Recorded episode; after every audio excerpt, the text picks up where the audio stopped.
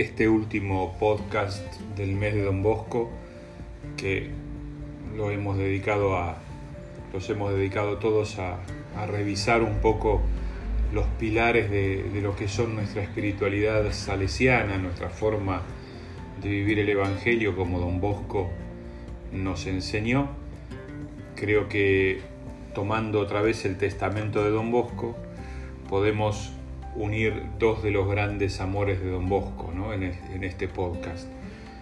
Uno que justamente la frase misma está armada como para recordarnos para qué queremos crecer ¿no? en esta forma de seguir la causa de Jesús como nos enseñó Don Bosco. Dice así, no se olvide que nosotros estamos para los niños pobres y abandonados Allí, entre pueblos desconocidos e ignorantes del verdadero Dios, se verán las maravillas no creídas hasta ahora, pero que el Señor Todopoderoso hará patentes al mundo. Evidentemente en este, esta última parte la dedica sobre todo, o la hace don Bosco pensando en las misiones, ¿no?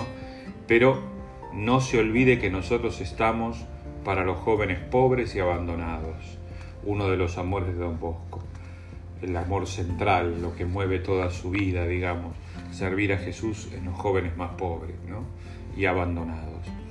Y después, no hay espiritualidad salesiana si no está presente María Auxiliadora. Yo ya no hay espiritualidad cristiana si no está presente María Auxiliadora. ¿no?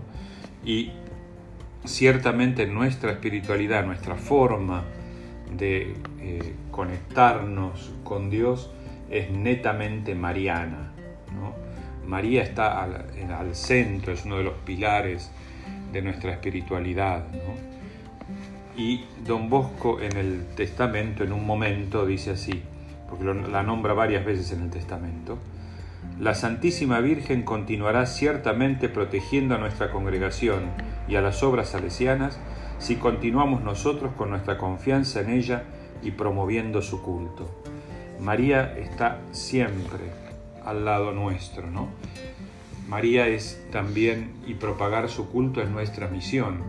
María, una piba, una mujer como cualquier otra. María no es Dios encarnado, María no es un ángel encarnado.